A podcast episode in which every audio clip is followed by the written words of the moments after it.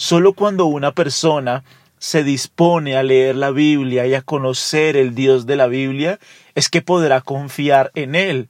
Claro, no solo por un entendimiento intelectual de quién es Dios, sino porque esa persona deposita toda su confianza y toda su vida en lo que Dios ha dicho.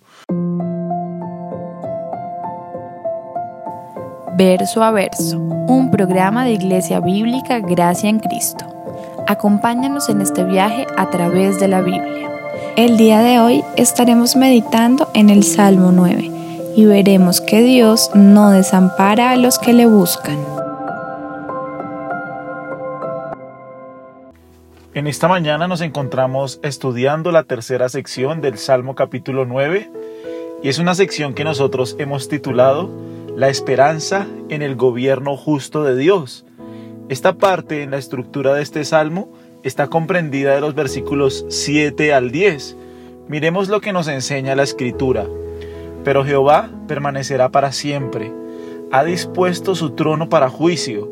Él juzgará al mundo con justicia y a los pueblos con rectitud. Jehová será refugio del pobre, refugio para el tiempo de angustia. En ti confiarán los que conocen tu nombre. Por cuanto tú, oh Jehová, no desamparaste a los que te buscaron. En esta mañana estaremos meditando especialmente en el versículo 10 y las palabras del rey David es que solamente podrán confiar en Dios los que conocen su nombre.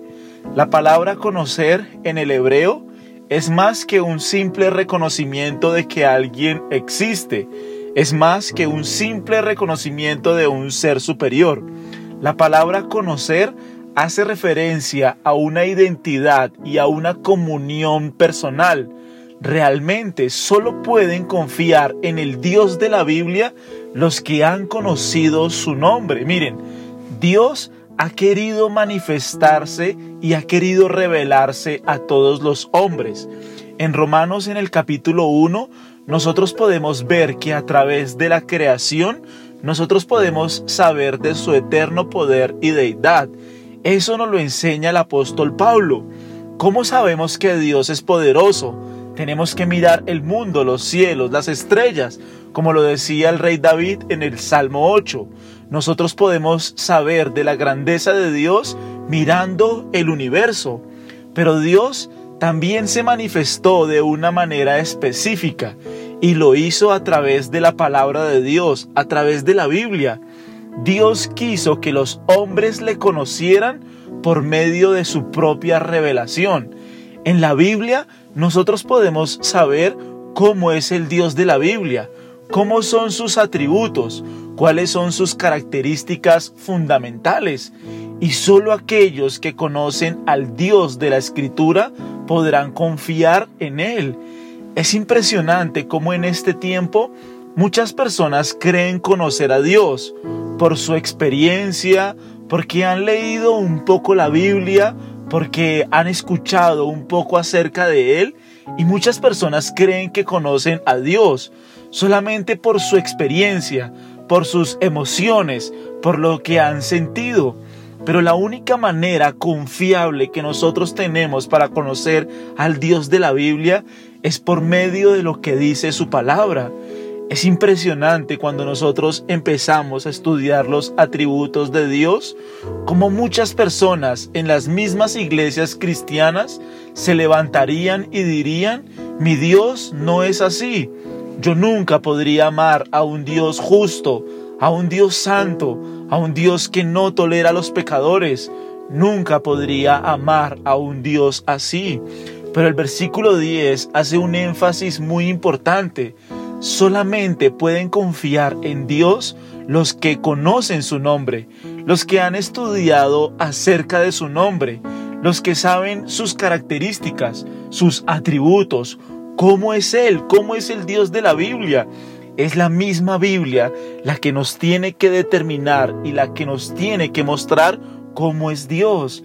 Mira, cuando nosotros hablamos con la gente, las personas dicen, no, es que yo creo que Dios es así. Es que a mí me parece que Dios es así. Yo no creo que Dios sea como tú lo dices. Pero no se trata de lo que yo piense y no se trata de lo que otras personas piensen.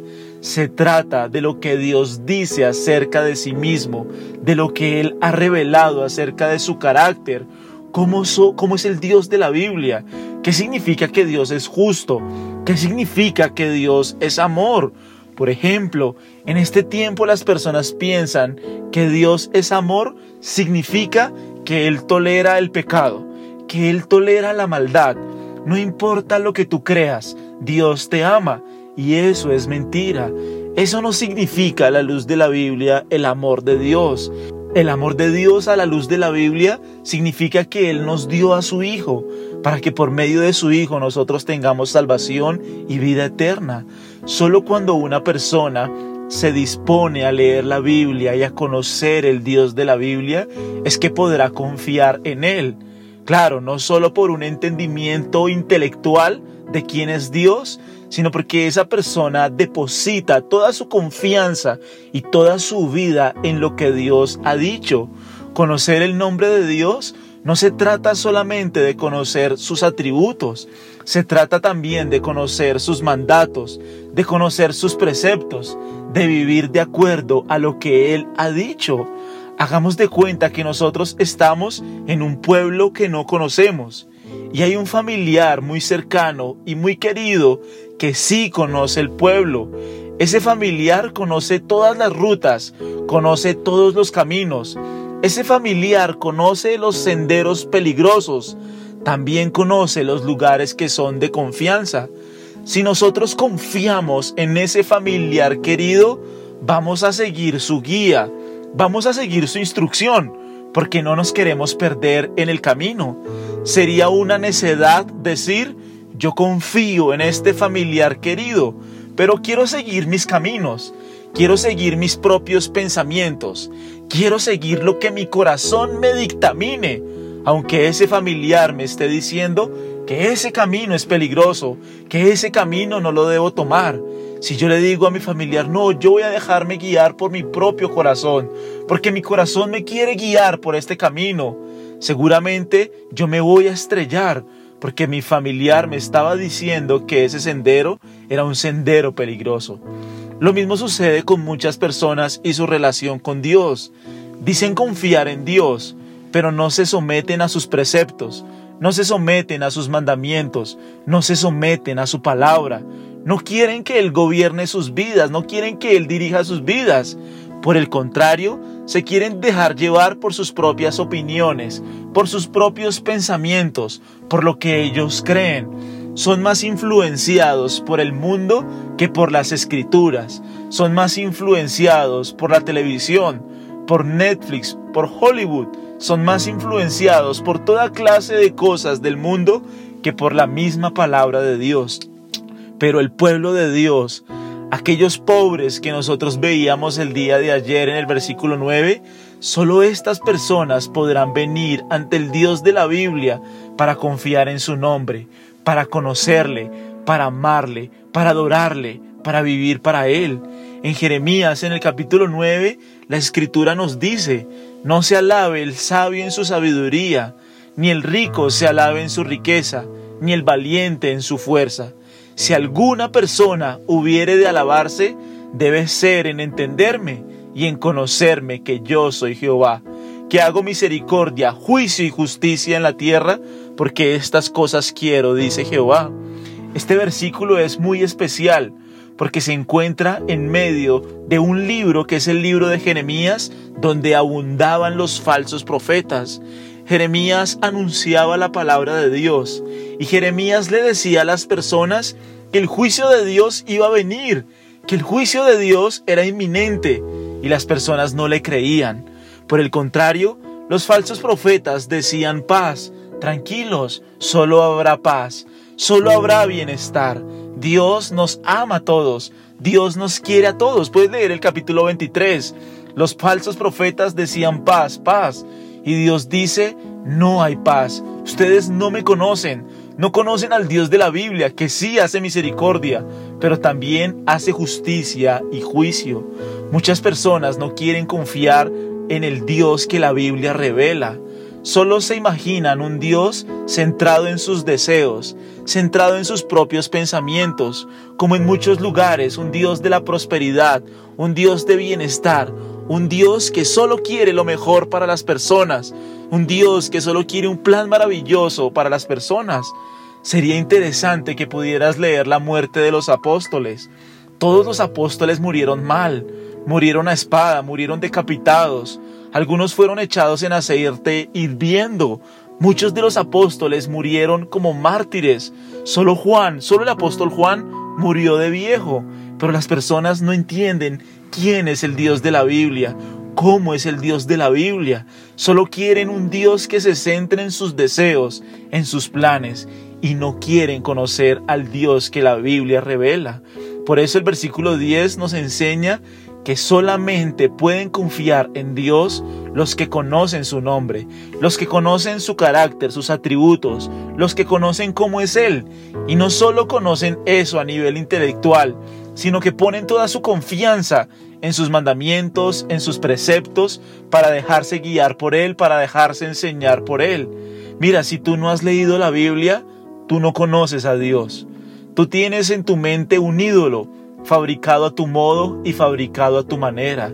No te engañes. Si tú no has leído la escritura y si no te has sentado bajo la predicación bíblica del Evangelio bíblico, tú no conoces al Dios de la escritura. Tú tienes un ídolo en tu cabeza. Tienes un Dios a tu propia imagen. Tienes un Dios que tú forjaste en tus pensamientos, pero no es el Dios de la escritura. Solo podrán conocer, tener fe, confiar en el Dios de la Biblia aquellos que lo conocen, aquellos que escuchan su palabra, aquellos que leen su palabra, aquellos que quieren someterse a su palabra. ¿Y cuál es la promesa que encontramos? Por cuanto tú, Jehová, no desamparas a los que te buscan, Dios no desampara a aquellos que vienen a buscar su ayuda, a buscar su presencia, a buscar su favor. Solo pueden confiar en el nombre de Dios los que conocen su nombre, y esos que conocen su nombre no serán desamparados por el Dios de la Biblia. Jesús nos enseña que la vida eterna se trata de conocer a Dios. Esta es la vida eterna, que te conozcan a ti el único Dios verdadero y a Jesucristo tu Hijo a quien tú has enviado. Solo aquellos que han venido como pobres de espíritu, como pobres sin recursos, sin confianza en sus propias obras, sin confianza en sus propias justicias, vendrán a la Biblia en fe, en arrepentimiento, para conocer el nombre de Dios, para conocer la grandeza de Dios, para conocer al Dios que se ha revelado en su palabra. Muchas personas dicen, no, es que cada quien puede mirar a Dios de diferentes formas, de diferentes maneras. Cada quien puede mirar a Dios según le parece, pero no es así. Dios se ha revelado y se ha manifestado en las escrituras tal cual como Él es. Muchas personas no conciben al Dios que destruyó Sodoma y Gomorra, no conciben al Dios que destruyó el mundo antiguo bajo el diluvio y solo se salvaron ocho personas.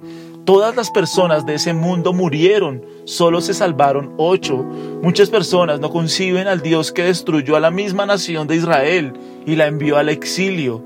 No conciben al Dios que destruyó Egipto con sus plagas. No pueden imaginarse eso en sus cabezas, pero es lo que la Biblia nos enseña acerca de Dios. Muchas personas no se imaginan al Dios que se encarnó, se hizo hombre para redimirnos, para salvarlos. La motivación que nosotros tenemos en este versículo es conocer el nombre de Dios, cómo es el Dios de la Biblia, cómo es el Dios de la Escritura y cómo los pobres de espíritu van a confiar en Él, van a lanzarse sobre Él, van a querer someterse a sus mandamientos, a sus preceptos, a sus estatutos, van a buscar con todo su corazón lo que ama, en lo que se goza el Dios de la Biblia. Ese es el corazón del creyente, ese es el corazón del pobre de espíritu. Viene a la Biblia a buscar conocer a Dios y a querer someterse a todo lo que Dios enseña en su palabra. La bendición para ellos es que Dios no los va a desamparar. Dios no va a dejar a todos aquellos que le buscan. Dios finalmente dará su paga.